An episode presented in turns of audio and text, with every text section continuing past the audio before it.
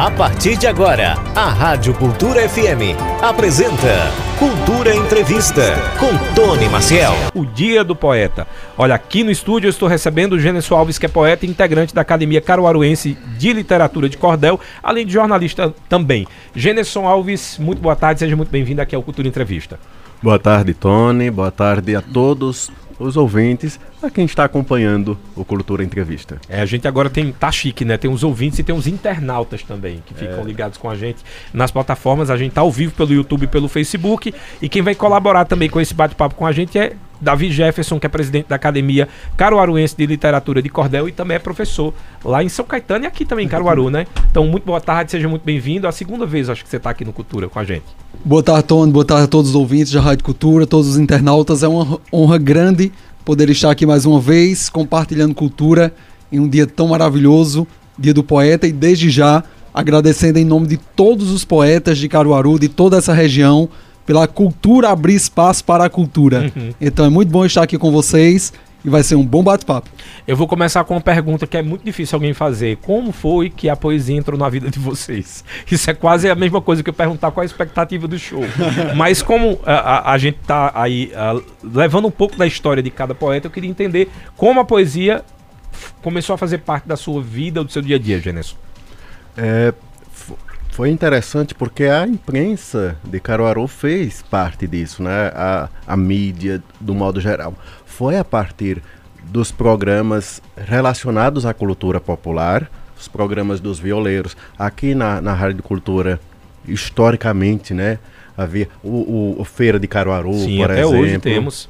É, e, e havia né, também os cantadores Sebastião Alves, Heleno Severino. Então, acompanhando esses poetas, esses programas, eu senti o interesse né, e a, a despertou né, para também produzir poesia, sobretudo poesia popular. Só para entender a cronologia, no caso você já era formado em jornalismo ou você eu era criança. Ah, tá. Tá. Então, parece um pouco, porque a minha dúvida era essa.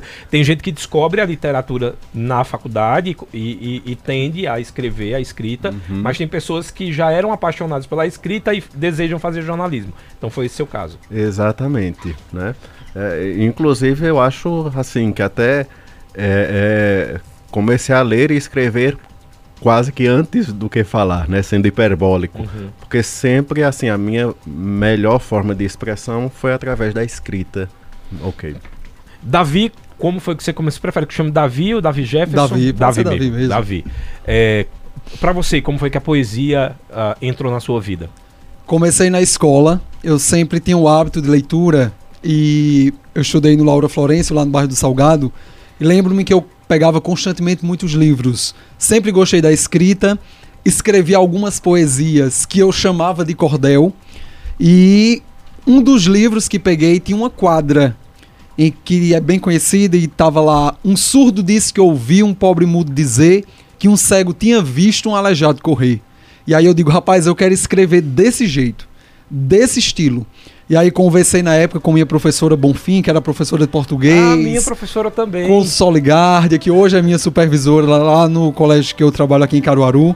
E aí perguntei que gênero era aquele, como eu fazia para escrever. Elas não tinham tanta propriedade no fazer a poesia, mas orientaram muito bem. E foi justamente no ano em que a Academia Caruaruense de Literatura de Cordel implantou aqui em Caruaru o projeto Cordel nas Escolas, que foi onde eu tive a honra de conhecer Nelson Lima, Erlon Cavalcante, Nerisvaldo e o meu amigo aqui, Generson Alves. E aí fiquei apaixonado pela literatura de cordel neste momento. Comecei a fazer as primeiras produções com toda aquela dificuldade que no início a gente tem nesse processo de contato com a poesia, mas sempre achando belíssimo, com, conseguindo ver a vida de outra forma. Então isso eu tinha 12 anos. Então hoje eu estou com 31, são 19 anos que eu não parei mais de ter esse contato com a poesia. Nos últimos anos, claro, depois que eu estou na Academia de Cordel, o processo de aperfeiçoamento, de estudo, de trabalho tem melhorado porque a gente busca diariamente, mas este encontro com a poesia começou lá aos 12 anos de idade na escola. Que interessante. Você falou aí, bateu uma saudade. Bom fim também era uma professora de português que ela me incentivava a escrever textos. Ela via que eu tinha essa, essa tendência já para música. E aí ela.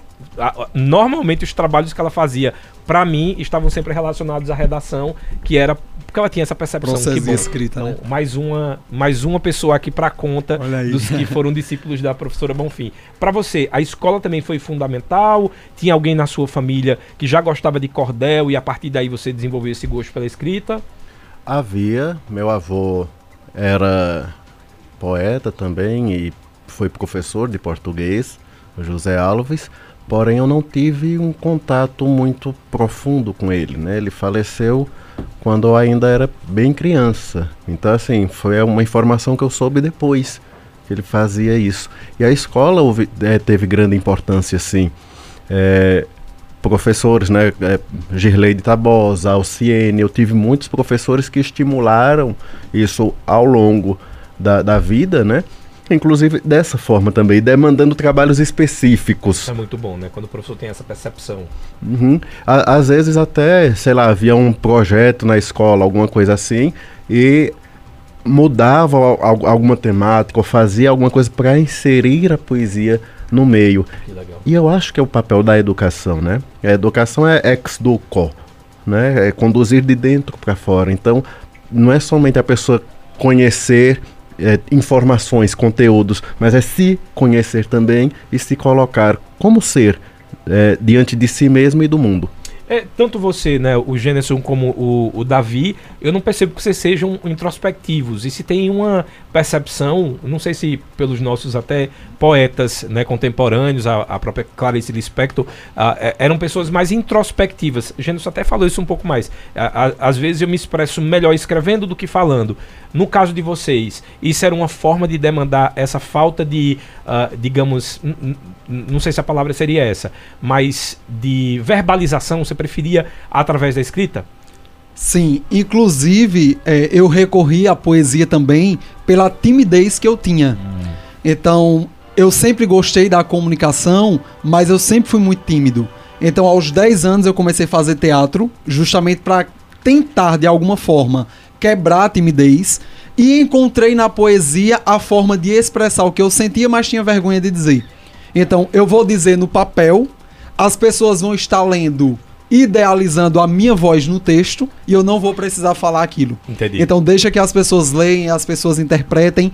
E sua pergunta casa muito bem com uma situação, porque eu também estou ministrando oficinas de cordel na penitenciária Juiz Plácido de Souza.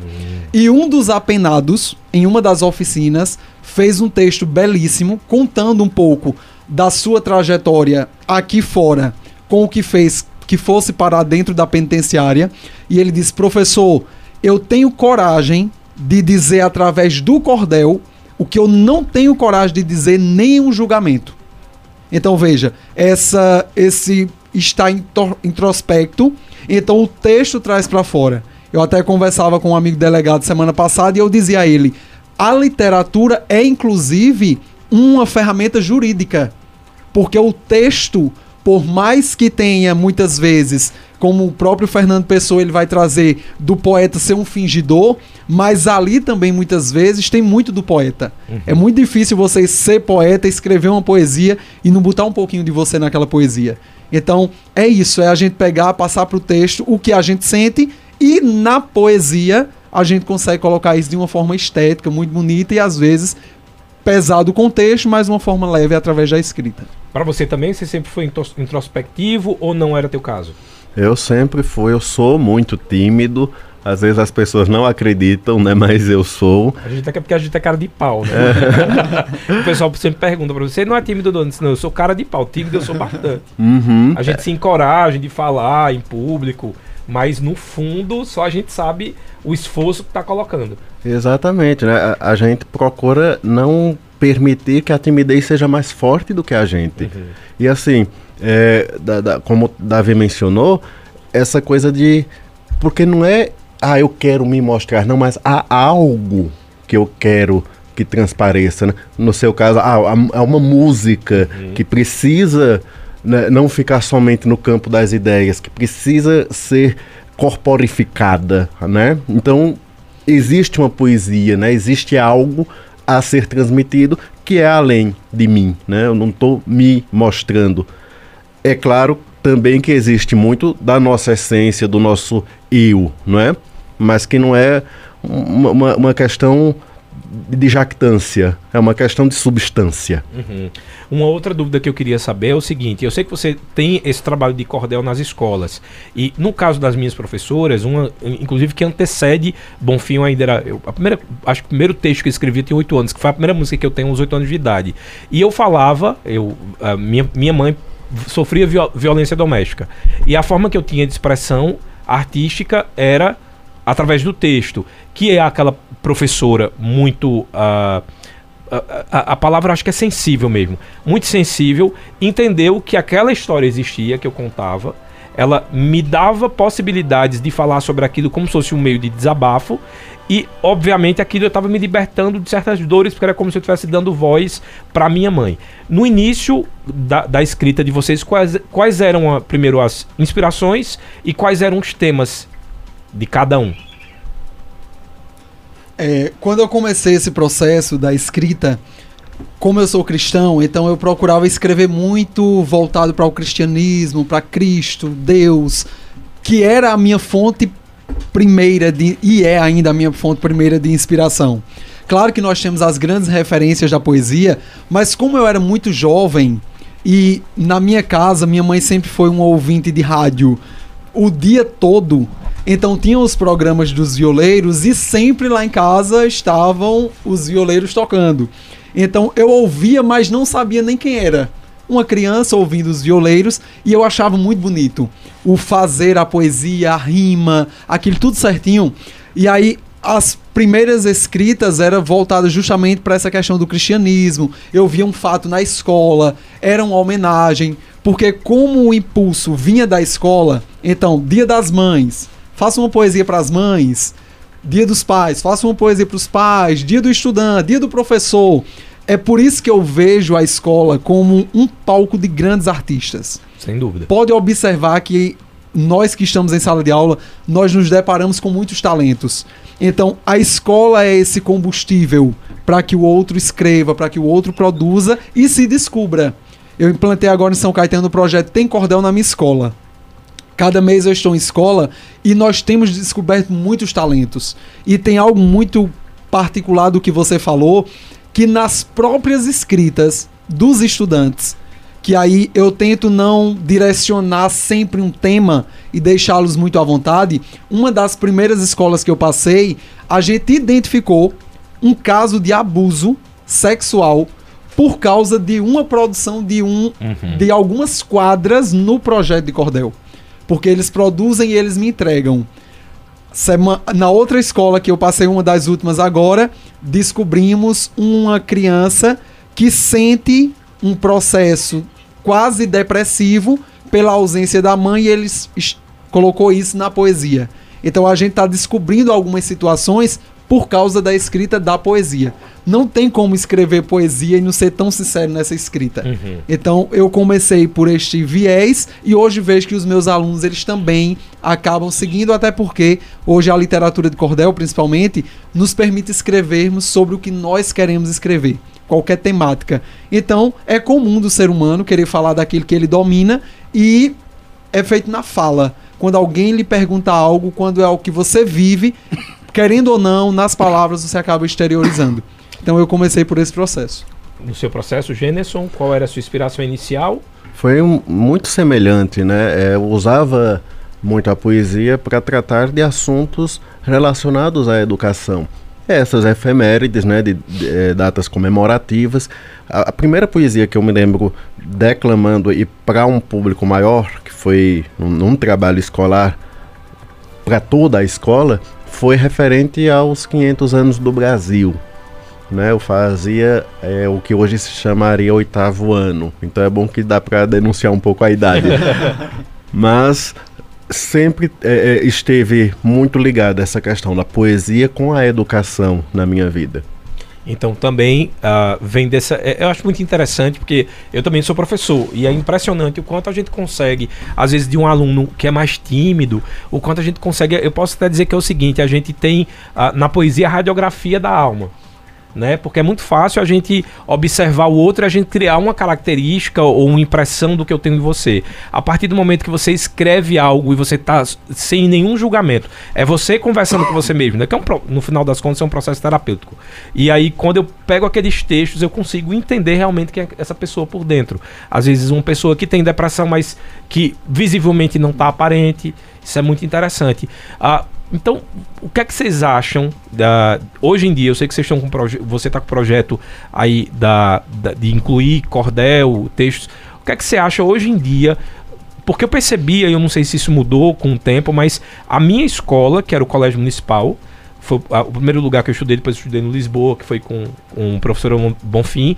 É, eles tinham a, essa, esse incentivo à cultura, a cultura local. Eu lembro de estar num colégio municipal e os professores tirarem a gente de educação artística. A gente pegar barro para fazer lá o boneco de barro, porque tinha barro atrás ali naquele terreno do colégio municipal. Ah, vocês acham que a gente está meio que se afastando disso, como se a arte fosse algo não fundamental, quando na verdade é ali que a gente sensibiliza ou não os seres? Com toda certeza. Inclusive, é, certamente Gênerson também, nós somos professores de língua portuguesa e quando nós passamos, principalmente no município, é, colocam algumas cadeiras de arte para que a gente complemente a carga horária. E eu fui professor de arte o ano passado lá em São Caetano e nós temos um currículo que é preparado para que nós possamos em sala de aula disseminar aquele conteúdo e infelizmente, Tony, a arte e essa visão, a primeira aula que eu tive com a disciplina de arte, eu fiz uma pergunta à turma. Para vocês, qual é o grau de importância de 0 a 10 a disciplina de arte? E pode crer, mais da metade da turma deu menos de 5. Porque eles não veem a disciplina de arte como um fomento artístico para a vida deles. Eles vão ver apenas uma aula que precisa ter para que eles tenham uma nota e eles passem de ano. Então, na minha concepção, o, a disciplina de arte na sala de aula deveria trazer para próximo do estudante a arte que está próximo dele. Infelizmente, colocam lá no currículo uma não menosprezando, claro, toda expressividade de arte é muito bem-vinda, só que eu acredito que a gente tem que começar de casa. É, por exemplo, feito o fator de educação o estudante ele não tem que esperar a escola para que ele aprenda a ser educado. Uhum. Ele tem que ser educado em casa e é uma concepção que os pais precisam ter. O filho ele precisa ser educado em casa para chegar na, na escola com a educação domiciliar e não esperar a educação escolar para aplicar na educação domiciliar. Então, o ensino de arte ele deve ser mais de dizer assim: qual é a cultura predominante, por exemplo, em São Caetano, são as laúças, então eu vou levar para dentro da minha aula de arte laúças. Porque eu tenho que fazer com que o jovem ele valorize a expressão artística da sua comunidade, da sua cidade, para que a partir dali ele entenda o que é arte e ele valorize as outras expressões. Mas se eu trago algo que é lá do outro lado, que nunca teve contato, vai ser um estranhamento. Como é que ele vai valorizar o que ele tem próximo? Nós, um, só um exemplo de caso, nós fomos a uma palestra o ano passado com a turma e a palestrante ela não tinha os braços. Ela sofreu um acidente e não tinha os membros superiores e tudo artístico ela fazia com os pés. Então, quando nós fomos, fomos para aula de arte na outra semana, todo mundo foi produzir um desenho pintando com os pés. Foi uma aula incrível, um envolvimento incrível a aula seguinte teve que ser cedida para que nós continuássemos o processo, porque eles não queriam parar. Ou seja, quando a gente aproxima a arte do estudante, ele passa a valorizar a disciplina de arte, não como uma que precisa estar para completar uma grade curricular, mas é algo que fomenta a arte na vida daquele jovem. Para você, Gênesis, como é que você enxerga também a inclusão logo na, na, na, na grade curricular mesmo da arte de uma forma geral? Exato, a gente vê assim algumas é, iniciativas, né? Existe o projeto Arte Educação do município, do qual no qual eu faço parte também, é, que leva as linguagens artísticas para as escolas da rede municipal, mas é, é uma iniciativa, é um, um, uma forma né, de tentar remediar algo que realmente é muito sério, conforme o, o Davi mencionou, que é essa falta de compreensão da relevância da arte. Inclusive os gregos usavam a palavrinha apeirocalia, né, ou aperokaila, é, a falta de contato com o belo. Então, assim, isso vem realmente de antes. Nós estamos num contexto em que, por exemplo, a arquitetura é, melhor construída, uma arquitetura mais trabalhada para o belo, tem sumido, né? A poluição visual tem sido muito grande e a arquitetura tem sido também cada vez mais é, utilitária, somente, né? Aquela coisa minimalista. É, a, a, língua portuguesa, a, a gente é, fala de combinação pronominal, às vezes o aluno não entende, fala de conjugação verbal. Usar a segunda pessoa de, de uma forma correta, é, as pessoas se, se sentem um, um, estranhamento. Sujeito acusativo, às vezes nem professores sabem mais o que é. Então, é, a, a própria beleza vernacular tem, tem sido esquecida. E como é que vai vencendo isso? Porque essas coisas, a arte é que nos torna humanos.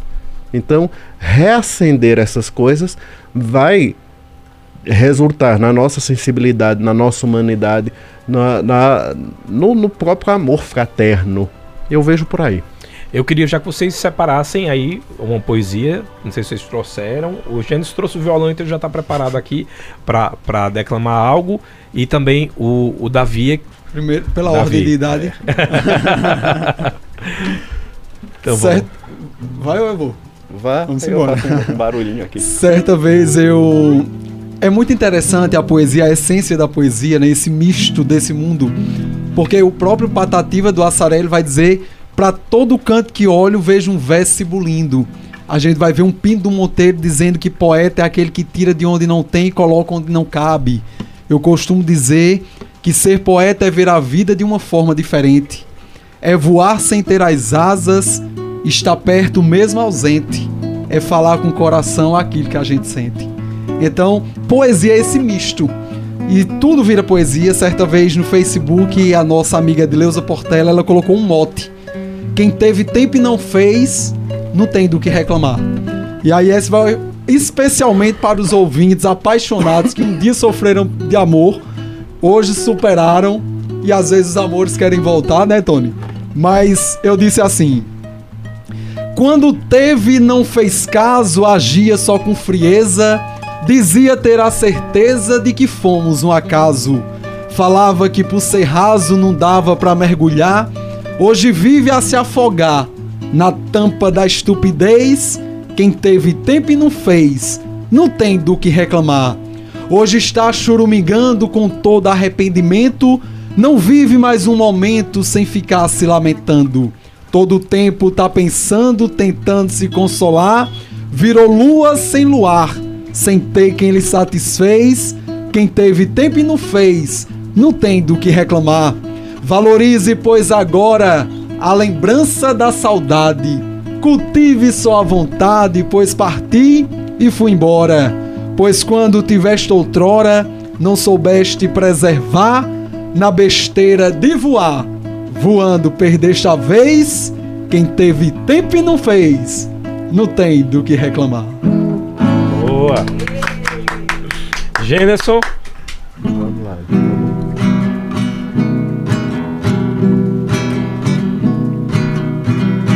Junto a Tony Maciel e ao nosso amigo Davi, uma essência hoje eu senti de modo santo e fiel.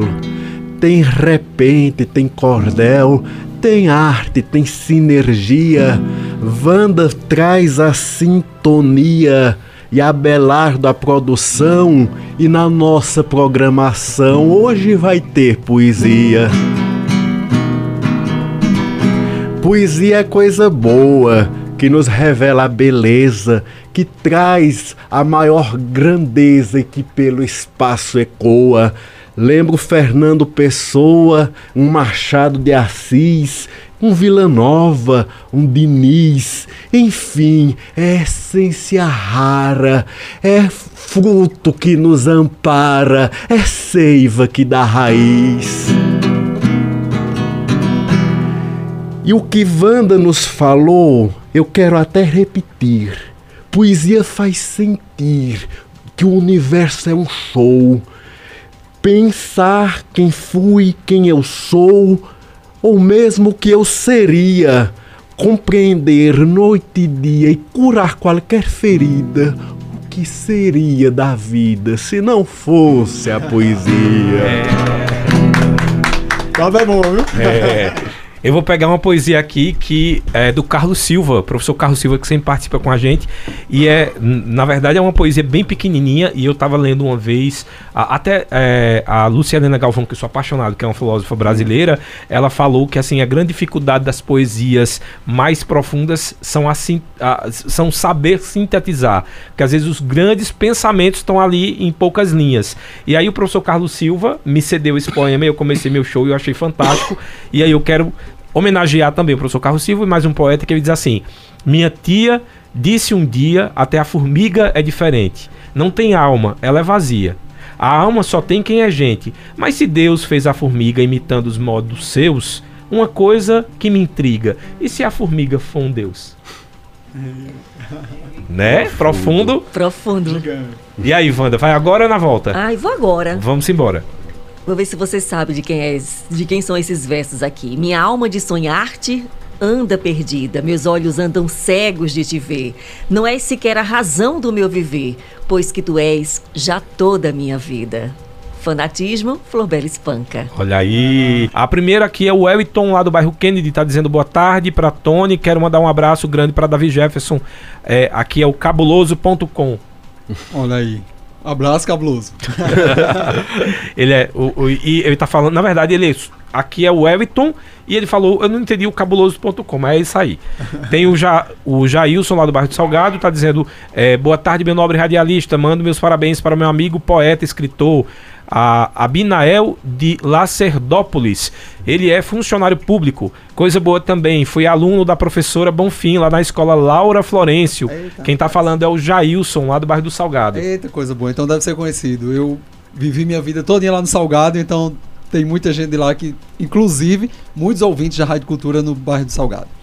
Ó, tem mais aqui, só pedir para vocês colocarem o nome para eu poder. Aqui a pessoa não, não acreditou, depois disse quem foi. Mandou mensagem dizendo: trabalho belíssimo do professor Davi aqui em São Caetano. Inclusive, participei da mostra de cordel realizada no Colégio Socorro Braga. Se for possível, repassa essa mensagem pro Davi. Tô repassando ao vivo. Agora só preciso saber quem foi que mandou. Eita, rapaz, coisa boa. Olha aí, audiência São Caetano. Um forte abraço para todos. Tem um bocado de gente ouvindo. Inclusive, um ouvinte aqui mandou uma mensagem lá do da escola Presidente Kennedy o professor Roseno está nos ouvindo, mandando aí um abraço, viu, Tony? Ele mandou aqui, porque ele mandou o, outro texto em cima. Foi o Vandelmo, que é professor de música da rede municipal de São Caetano. Grande Vandelmo, um abraço, meu querido. Um grande artista também, tem feito um trabalho belíssimo lá em São Caetano. E nós estamos nessa parceria juntos, sempre nas culminâncias do projeto. A gente tenta articular a literatura de cordel juntamente com a música. Ó, Ana Paula do sítio Jurema, lá de Racho das Almas. Cheiro grande, pessoal de Racho das Almas. Tô com saudade por aí. Ela tá dizendo: Tony, convidados, eita que hoje o programa tá show de bola. Eu amo poesias.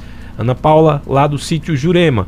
Uh, jo amou a poesia de vocês. Uh, foram ontem a Josete e Maria do, do Luiz Gonzaga. O Luciano está querendo saber, em média, de quanto tempo vocês demoram para fazer um texto e qual a inspiração quando vocês decidem parar para escrever. Tem dia que eu faço em dois minutos, tem dia que passo o dia todo e não sai nada. Vai muito da inspiração e, claro, a gente força a nossa mente, a prática também nos ajuda muito. E às vezes sai mais rápido, às vezes demora mais, também depende muito do tipo de produção que a gente faz. Às vezes é, por exemplo, um cordel de encomenda, então demora mais o processo, mas às vezes rapidinho sai. E tem também, existem os poetas da via, existe Gênesis, né? Vai na hora. Mas você improvisa também, que eu já vi. Mas no, no, no seu caso, sua especialidade é improviso. É, a gente é, é, gosto, né? Eu gosto muito dessa vertente aí do, do improviso, porque existem poesias que a gente é, escreve sem ser necessariamente com letras, né? É com, com olhar, com sorriso. Embora também existam aqueles trabalhos que a gente precisa parar para sentar, para é, é, pesquisar, enfim, e para concatenar direitinho. Mas aí são duas vertentes diferentes, embora também muita coisa que eu escrevo, eu escrevo como se fosse de improviso. Né? Assim, basicamente a, a primeira versão é aquela que fica. Você, se eu pedir, por exemplo, der um, um mote aqui, vocês conseguem pensar num verso? Posso pedir então para o ouvinte aqui dar uma, um, uma palavra, pode, pode algo. Pedir. Pronto, então já dei uma missão aí para os nossos ouvintes, dar uma palavra aqui para que tanto o Davi como o Generson eles vão fazer um versozinho, pode ser só uma estrofezinha uh, uh, baseada ou numa frase ou em algum episódio, certo? Vamos para a primeira participação por áudio, Wanda. Altair Alves do loteamento Parque da Cidade. Boa tarde, Altair. Boa tarde a todos, é Altair Alves do loteamento Parque da Cidade. Sou motorista de ônibus e amo a minha profissão. Os entrevistados estão aí, com Tony na mediação. A rádio é a cultura que faz a melhor programação. E eu digo o seguinte, que ah, o Valdir Teles e João Paraibano, né, os dois saudosos, caiu um tema para ele que foi sobre a seca. Aí João disse, Andar mais no sertão ninguém suporta, que só vê uma gavi virar murcha, as abelhas peitando em rosa murcha, sertanejo pisando em planta morta. Onde a água vendida porta a porta, já se paga 10 real pelo um galão. Dói na alma pagar a prestação, uma lágrima que o céu não quer chorar, só Jesus que pode consertar os estaca seca tá no fazendo no sertão. O João, Valdir respondendo a João disse, a nossa rede já está escaveirada, fora muito que a fome já matou. A beleza da mata se acabou, as lagoas estão secas e rachadas. Tem carcaça na beira da estrada de animais que morreram sem ração. Que se enche carreta e caminhão, sem gastar meia hora para juntar, só Jesus que pode consertar os estragos que está fazendo, sertão. Altair Alves, parabéns aí, ó. Mais poeta, tá vendo? Por isso que eu gosto dos ouvintes. Qualquer tema que eu coloque aqui, o pessoal se garante. É qualificado, né? Qualificado. Vamos para mais uma por áudio. A Manu, né? Manu Torres, boa tarde, Manu. Boa tarde a todos da Rádio Cultura. Quero parabenizar meu amigo Davi Jefferson e também o meu amigo Gêneson Alves pelo Dia do Poeta, mas também que são professores. Gêneson, além de professor, também é jornalista. Davi, formado em marketing e letra, além de ator, poeta, diretor, eu, eu não sei, são muitos dons que esse homem de Deus tem. Mas eu gostaria de fazer a pergunta a ambos não vou me arriscar a fazer uma poesia, porque diante de vocês os outros são os outros. Mas eu gostaria de saber deles como eles gostariam de ser lembrados no futuro pelos alunos, assim como professores inspiraram a eles, eles também hoje inspiram outras pessoas, alunos, amigos. Eu gostaria de saber no futuro como eles gostariam de ser lembrados. Boa tarde, forte abraço. Quase uma poesia a pergunta dela. Vamos lá.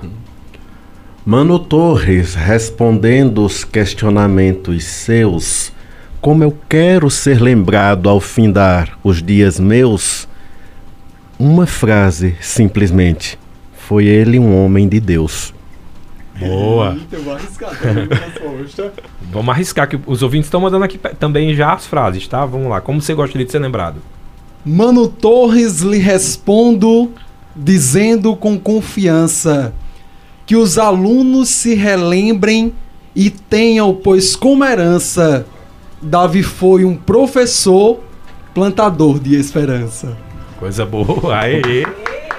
Aqui o pessoal faz na hora feito caldo de cana. Vamos para mais perguntas aqui. Quem está mandando essa, uh, na verdade está dizendo ótimas poesias, foi a Luciene Rodrigues. Ah, Lu, cheiro Lu tá ouvindo a gente. Lu trabalha comigo pela manhã lá na escola. Cheiro para você. Uh, Tiago Queiroz, o professor falou tudo que os alunos devem chegar na escola com uma boa bagagem de educação e que a escola não é o único ambiente de educação. Eu concordo plenamente. Dizem que a escola é uma extensão da casa, barra lá, mas ela só voltará a ter seu efetivo papel quando o lar casa voltar a ser a primeira escola. Parabéns pelo trabalho através da poesia. Eu sou muito fã da poesia vez que venho do berço da poesia em Pernambuco, meu Pajeú, Tiago Queiroz. Vocês concordam com isso, da, da questão da casa lá e de, de que a, a, a, primeira bagagem, acho que é, é bem isso. O incentivo e o exemplo precisa ser dado em casa, isso para tudo. Com certeza, até porque a família é a primeira instituição. Então, hoje, inclusive, em sala de aula, a gente percebe que muito dos estranhamentos que nós temos do estudante para com o professor não é algo particular aluno-professor. É uma relação que já vem de casa. São pais que são chamados na escola e às vezes o filho não respeita o próprio pai. Então, se aquela figura mais próxima do convívio materno e paterno não gera esse laço de educação familiar, então certamente com um estranho, como é o professor para muitos dos estudantes que na própria casa não desenvolvem esse processo de educação, certamente para conosco não vai ser diferente. Aquilo que se planta em casa, certamente leva aquele fruto para a escola e nem sempre são os melhores frutos. É verdade, né? E essa importância de se ter os modelos. É, até existe uma, uma, um termo né, em inglês, é role models, alguma coisa assim, esses modelos de comportamento, esses, essas figuras de referência que outrora eram de fato o pai, um avô, né, a mãe, é, aquelas figuras da, da família que impunham um respeito, que impunham uma sabedoria, que as pessoas se reuniam e, e ouviam aquela pessoa falar. É, hoje me parece que perdeu-se um pouco isso e que o, o TikToker aí, o YouTuber está fazendo às vezes dessas figuras e, e aí nós vemos uma, uma, geração um pouco carente de, de referências. É, e, e, a preocupação da gente é que a gente que falou bem no comecinho, e não, não somos nós que pensamos assim, os filósofos, os filósofos antigos, inclusive, já diziam que a arte era a forma que a gente tinha de humanizar. Humanizar no sentido de emocionar o outro, de, de se sentir mais próximo, inclusive, da divindade. E eu não consigo entender quando a, a, existem a, pessoas que acreditam no Deus, mas não acreditam que essa comunicação ela precisa ser conectada através disso, dessa, uhum. da, dessa sensibilidade. E, e o que a gente tem percebido é tudo ser muito resolvido em violência, em agressividade, em discussão, quando poderia estar tá virando música aí. Tem gente que leva um, um chifre e faz uma música legal uhum. e que ajuda a superar tantas outras pessoas pessoas, eu falei uh, essa questão da, da, da, traição, mas existem tantas outras coisas. Tem Renato Russo aí, como um grande poeta, eu sou muito fã do Renato, né, da, da do que ele fazia. Tem tantos outros uh, poetas que alimentam a gente no dia a dia e é importante que a gente tenha uh, essa certeza de que só a arte, em qualquer das suas vertentes, é capaz de humanizar o ser. A Josete Maria, do bairro Luiz Gonzaga, ela mandou deixa eu, antes de chamar o áudio dela, só avisar que o André, André Padeiro, ele pediu para vocês fazerem um verso em homenagem a Nininha, nosso ouvinte. Não sei se vocês conheceram, era que dizia, boa tarde esse menino. Uhum. Quando você viu aquela participou, Gênesis com certeza. Então, se quiser pensar em alguma coisa, ela tinha essa ela era, falava bem popular, adorava poesia, adorava cantar e ela tem esse mote do Boa Tarde esse menino. Então o André Padeiro pediu, daqui a pouco eles vão fazer essa poesia. Enquanto isso, vamos ouvir a Josete Maria do Luiz Gonzaga. Boa tarde, Josete. Olha, Jô, boa tarde para vocês. Eu gosto de poesia e escrevo. Agora mesmo, no momento não, mas eu sempre fiz livro no colégio de poesia e a, e a turma, meus amigos de, de escola sempre roubavam meus livros de poesia, mas eu amo e no futuro bem próximo eu quero voltar a escrever poesia. Não tem problema, mas aquela pensada. Muito bom. Vamos lá, já deu para pensar? Ajuda. Ó, o Luciano pediu para fazer uma sobre café. Aí, o que foi que eu coloquei aqui? Eu coloquei cada dia que eu acordo, sempre ando com muita fé. E eu rezo toda hora pra Wanda não me queimar com café. Bora, gente. Olha aí, é repetista também, né?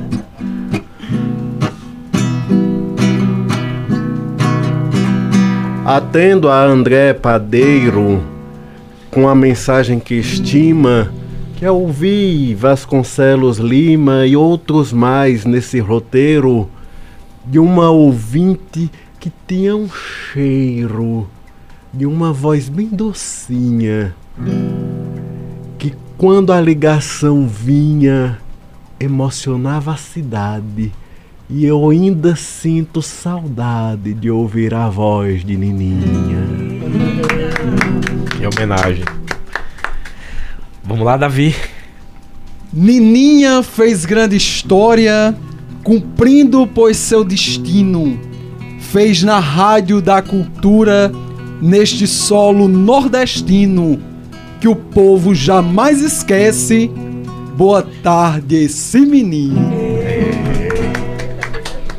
Você sabe que a Nininha falou com a falou com a gente para participar do programa, também tô todo arrepiado, porque a Nininha falou com ela tinha vergonha de pedir isso para mim. Ela pediu para minha prima, que trabalha na Câmara dos Vereadores, que foi inclusive a pessoa que era muito próxima da, da Nininha, e a Nininha falou que queria cantar aqui no programa um dia, porque ela sentia que ela estava partindo, que a missão dela tinha chegado ao fim. E aí a gente programou algumas vezes para que ela viesse e não deu, não deu né, certo. E aí quando a, a gente estava esperando o dia do, do rádio, a gente, pronto, no dia do rádio ela vai vir, e aí não tem tempo. Eu fiz uma poesia sobre isso. A gente sempre acha que vai ter o tempo do mundo todo para perdoar, o tempo do mundo todo para realizar um sonho, para mandar aquele último alô, aquele último essa menina, né? Então, quando vocês falam sobre isso, é, é importante que a, a, a, poesia do próprio tempo é muito forte, né? Desse do, do improviso que nada existe, agora existe, mas logo em seguida não existe mais. Uhum. Né? O improviso nasce e morre no mesmo momento. Né? Exatamente. Né? E, e, essa reflexão né, do um, um, dia. Né? Eu ontem até li um texto de um amigo no, no, Facebook, né? ele lembrando de um amigo dele que ele soube que estava muito doente e ele ficou protelando, né? Não, eita, eu quero visitá-lo, mas eu, eu não estou com uma roupa adequada, eu não sei e, e já não houve mais essa oportunidade, né? Então é, é sempre bom pensar que o dia que existe chama-se hoje. Para vocês, vocês uh, normalmente, como, eu como músico, dedico muita música, né? Faço porque foi alguma história que me motivou, alguma uh, vivência minha. Para vocês também o, o, o, texto tem essa serventia de você eternizar pessoas e momentos também? Sim. Inclusive, pronto, agora bem recente, a cidade e o país ficou focado no eclipse solar. Então, todos os olhares voltados para o eclipse e vários textos, inclusive no dia, sobre a cena, né? Deste encontro que não é constante, mas que acontece entre o Sol e a Lua. E aí eu fiquei pensando, eu digo, rapaz, como é tão bonito a gente eternizar momentos e isso fica tão bonito com a poesia. E aí eu fiz uma cestilha, inclusive, sobre este encontro do Sol e da Lua para também eternizar este momento em que eu disse: pro amor não há limites e não dá para contestar. Vem a natureza e mostra de modo peculiar. Vi o Sol beijando a Lua num eclipse solar. É, massa. Gêneson, você tem alguma que foi é, dedicada, que você lembra aí que lhe marcou bastante? São, são muitas, né? Assim, muitas poesias, por exemplo, é, inspiradas no meu pai, né? Depois, tanto ele vivo eu escrevi, né? Quanto depois da, da partida dele.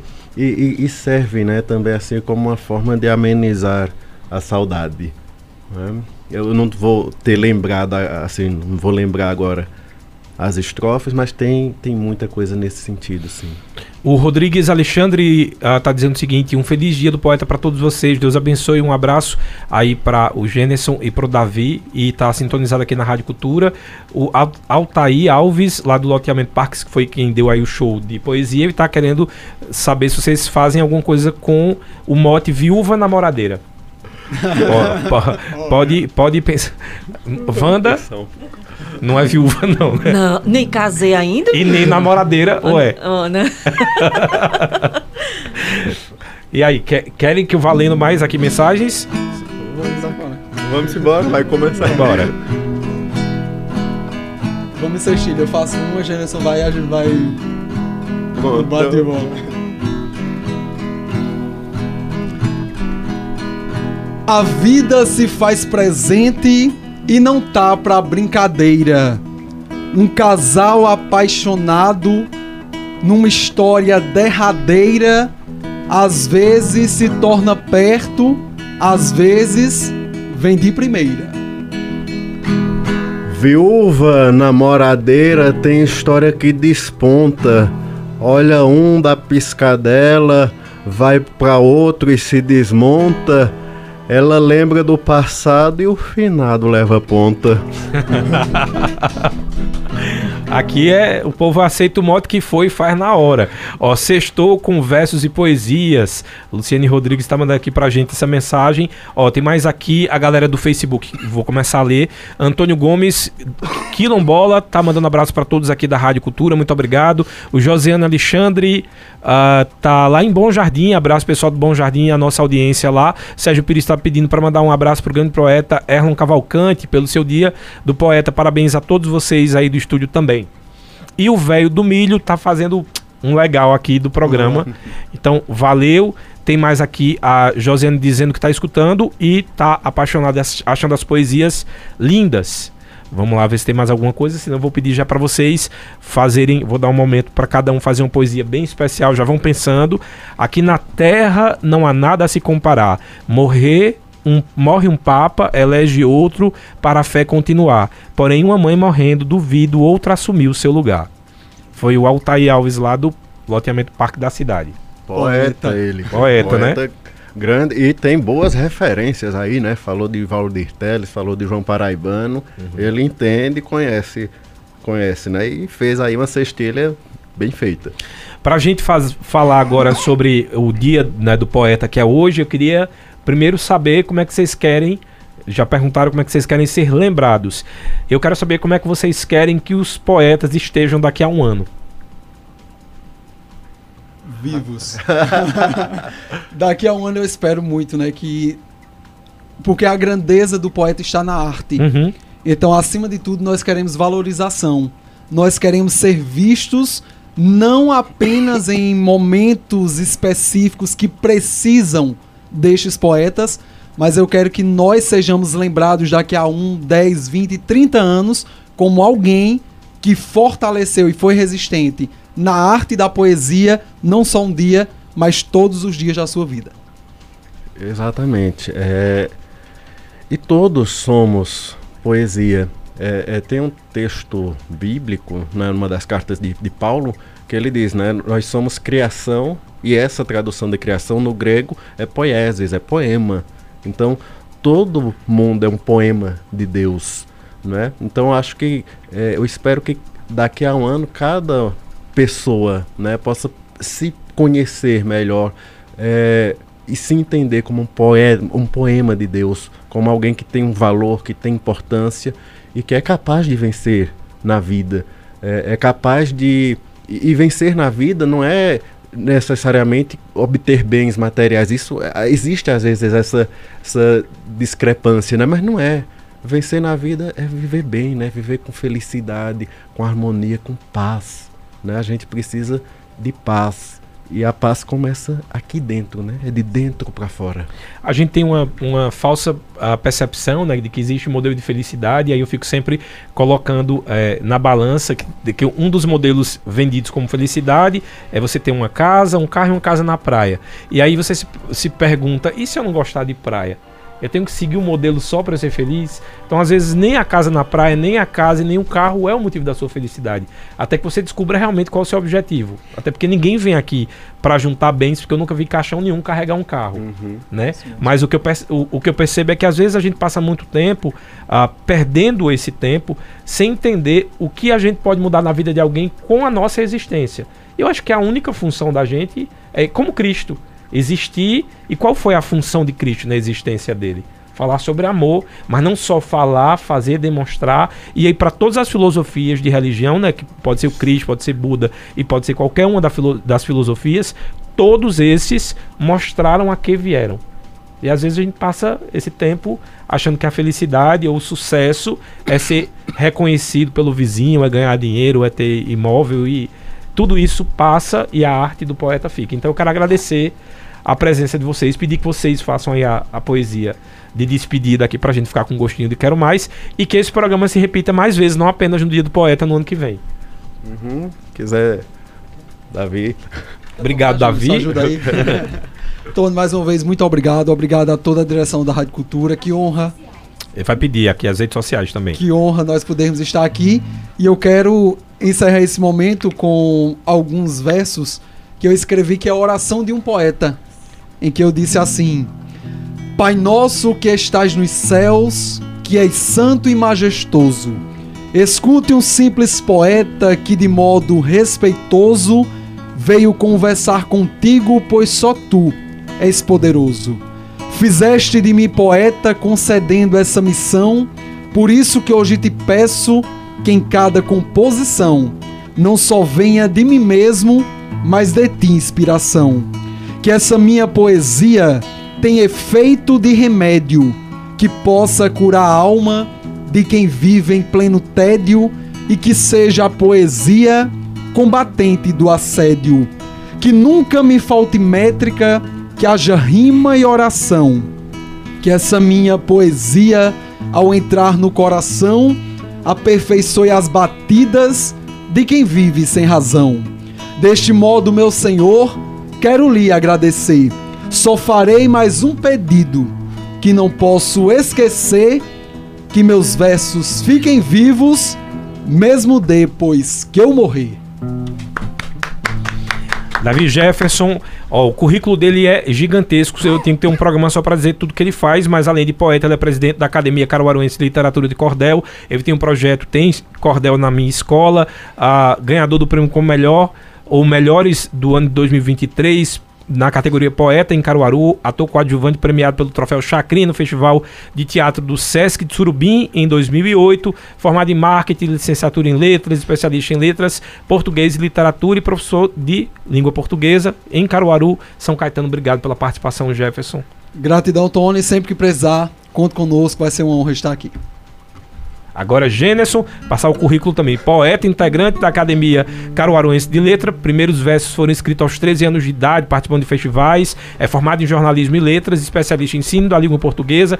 Nasceu em Palmares, mas reside em Caruaru. É autor de dezenas de cordel e recentemente publicou o livro A Lenda da Comadre Flozinha pela Caravana Grupo Editorial de Minas Gerais. Quem quiser adquirir o livro, como faz? Pode entrar em contato comigo pelo Instagram ou então procurar pelo pelo site da própria editora. O, o Instagram dele é o arroba. Jefferson, qual o teu Instagram? Davi Jeff. Jeff com G, G-E-F-F. Perfeito, vamos lá agora. Para encerrar o programa nos quatro cantos da terra, que aqui na Rádio Cultura o ouvinte acerta e não erra, encerrar com poesia, mas poesia não se encerra. A poesia de fato não se guarda na caverna. Também não é militar que não entra na caserna. A poesia tá viva e eu bem sei, é eterna. A poesia governa no âmbito sideral, não é do espaço telúrico, ela tem um outro astral e também mesmo sem ter nascido, eu sei que ela é imortal. A poesia, afinal, é advém de um tom perene. É por isso que a gente entende bem e que se engrene. A poesia tem água das fontes de Hipocrene. A poesia é perene e toca na emoção. Por isso que a cada ouvinte da nossa programação, ao querido Tony, que tem essa gratidão, a nossa Wanda Maia com toda disposição, Davi Jefferson, meu poeta, meu amigo, meu irmão, Abelardo, meu aluno, que também ensina lição, a você, querido ouvinte, que acompanha com perfeição, eu faço essa poesia rasgando meu coração e deixando para vocês em sinal de gratidão.